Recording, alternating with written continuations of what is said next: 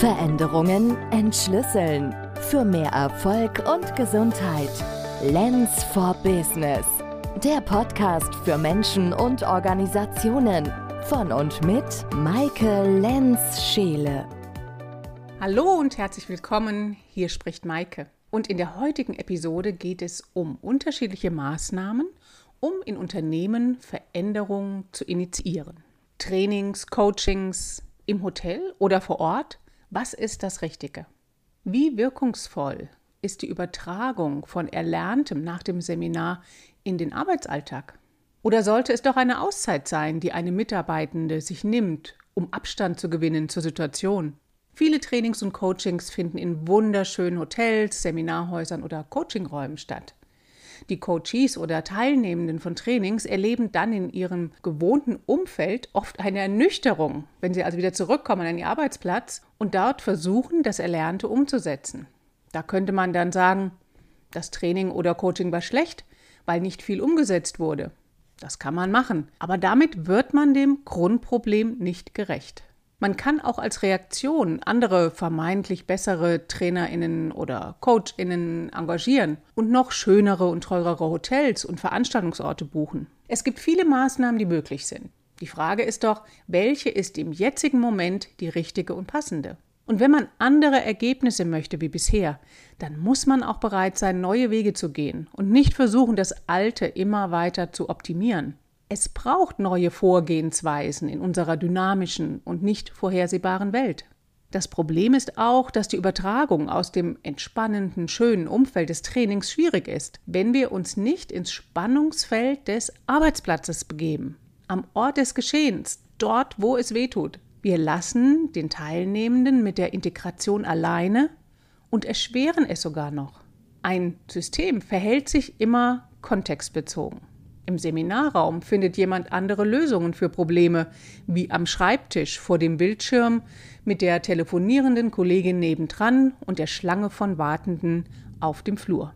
Zudem bleibt die Arbeit liegen, wenn ich im schönen Hotel sitze, und sie stapelt sich auch immer weiter an. Hinterher hat man mehr zu tun und die Integration vom Erlernten fällt trotz bester Absichten schwer, weil das Alltagsgeschäft drückt.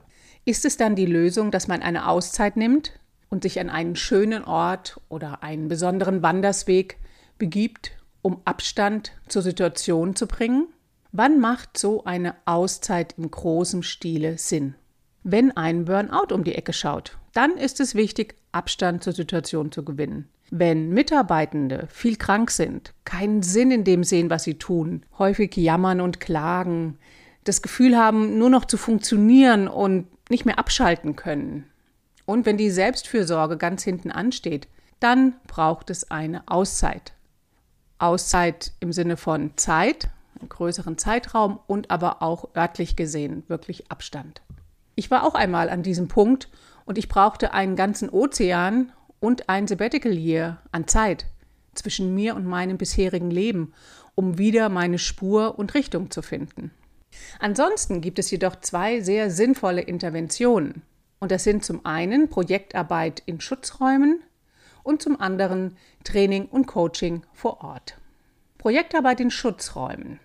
Da geht es darum, an echten Problemen zu arbeiten und nicht nur so zu machen, als ob und es zu simulieren. Ja, zum Beispiel mit Rollenspielen. Die haben durchaus ihren Wert und können eine gute Vorbereitung sein. Da darf es aber nicht stehen bleiben, sondern jetzt geht es erst los. Die Geschäftsführung erteilt den Auftrag weil sie auf der Suche ist nach einer Lösung für ein echtes Problem. Dann hält sich die Leitungsebene klugerweise zurück und überlässt das Team einem Schutzraum, in dem es möglich ist, neue Wege zu gehen, unbekannte Ideen auszuprobieren und Lösungen zu finden, die nicht vorhersehbar sind. Und das geht nur, wenn Sie sich nicht an einen engmaschigen Projektplan und an eine Überwachung und strenge Dokumentation halten müssen. Also ein Schutzraum für Neues.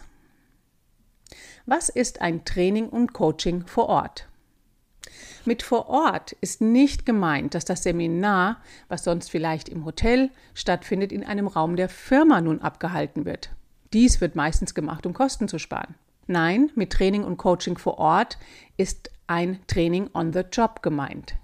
Zwei bis drei kleine Einheiten direkt am Arbeitsplatz sind sinnvoller wie mehrtägige Trainings in einem schönen Seminarhotel.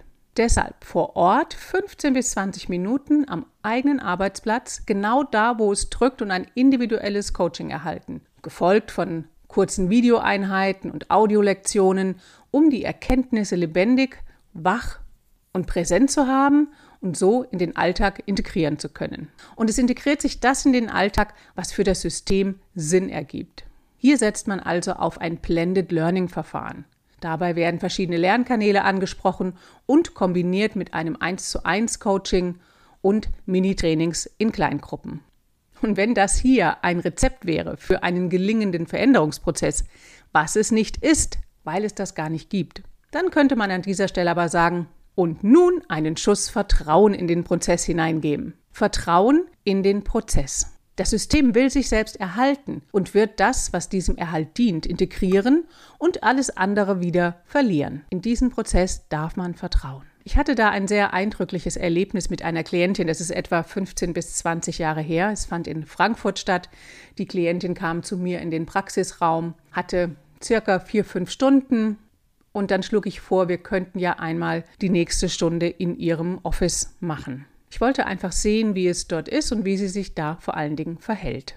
Es war ein wunderschönes Büro und es hatte schon zur damaligen Zeit allen ergonomischen Schnickschnack, den man sich nur vorstellen kann. Mit einem höhenverstellbaren Tisch, mit Knopfdruck zu bedienen und auch der Stuhl war minutiös einstellbar mit ganz vielen Variationen. Und die ganze erste Zeit hat sie immer wieder mich gefragt, ob es hier noch ein bisschen höher oder da noch ein bisschen runter soll und was vielleicht dann doch die bessere, richtige, perfekte Position des Möbels ist. Das Problem war aber nicht die Höhe des Stuhls oder des Tisches. Es war ihre Reaktion auf den Zeitdruck und die aufpoppenden E-Mails. Ich habe nämlich in dieser Situation in ihrem Büro erfahren, dass sie immer ganz schnell zum Zug muss um 4 Uhr, weil sie Pendlerin war. Und dass dieses, ich habe nur noch so und so lange Zeit und dann muss ich schnell zum Zug rennen, das hat einen hohen Druck ausgelöst, der zu starken Verspannungen führte. Und die aufpoppenden Mails, das war wirklich sehr interessant zu beobachten. Immer wenn sie da draufklickte und eine E-Mail, die sich vom Betreff her gezeigt hat, also hochpoppte, wenn sie die dann öffnete, zog sich alles in ihr zusammen. Und das war etwas, was sie gar nicht selbst bemerkt hat. Das konnte sie auch nicht bemerken, weil das so unwillkürlich geschah. Und dafür brauchte sie meinen Blick von außen. Und ich hätte das nie in meinem schönen Praxisraum festgestellt. Dort war so eine Art heile Welt und es funktionierte auch gut, die neuen Veränderungen, die ich initiiert habe, dass sie die umsetzen konnte. Aber in ihrem Büro, in ihrem Spannungsfeld hat es eben nicht mehr funktioniert. Da kamen die alten Gewohnheiten umso stärker durch und waren für mich sichtbar. Und so ein schöner Praxisraum, der hat wirklich seinen Wert. So eine Art heile Welt, ein Rückzugsort, um in so einem geschützten Umfeld eine neue Erfahrung machen zu können. Das immer im Wechsel mit der Konfrontation des alltäglichen Spannungsfeldes. Und damals habe ich beschlossen, dass dies ein so wichtiges Thema ist, dass ich Seminare und Trainings in Unternehmen angeboten habe. Und daraus sind dann mit der Zeit individualisierte Vorortprogramme geworden. Und in diesem Sinne, lade die Veränderung in dein Spannungsfeld ein und finde heraus, welche Maßnahme jetzt hilfreich ist und dich oder dein Team weiterbringt. Hin zu mehr Gesundheit und Erfolg. Veränderungen entschlüsseln. Für mehr Erfolg und Gesundheit. Lens for Business. Der Podcast für Menschen und Organisationen. Von und mit Maike Lenz-Scheele.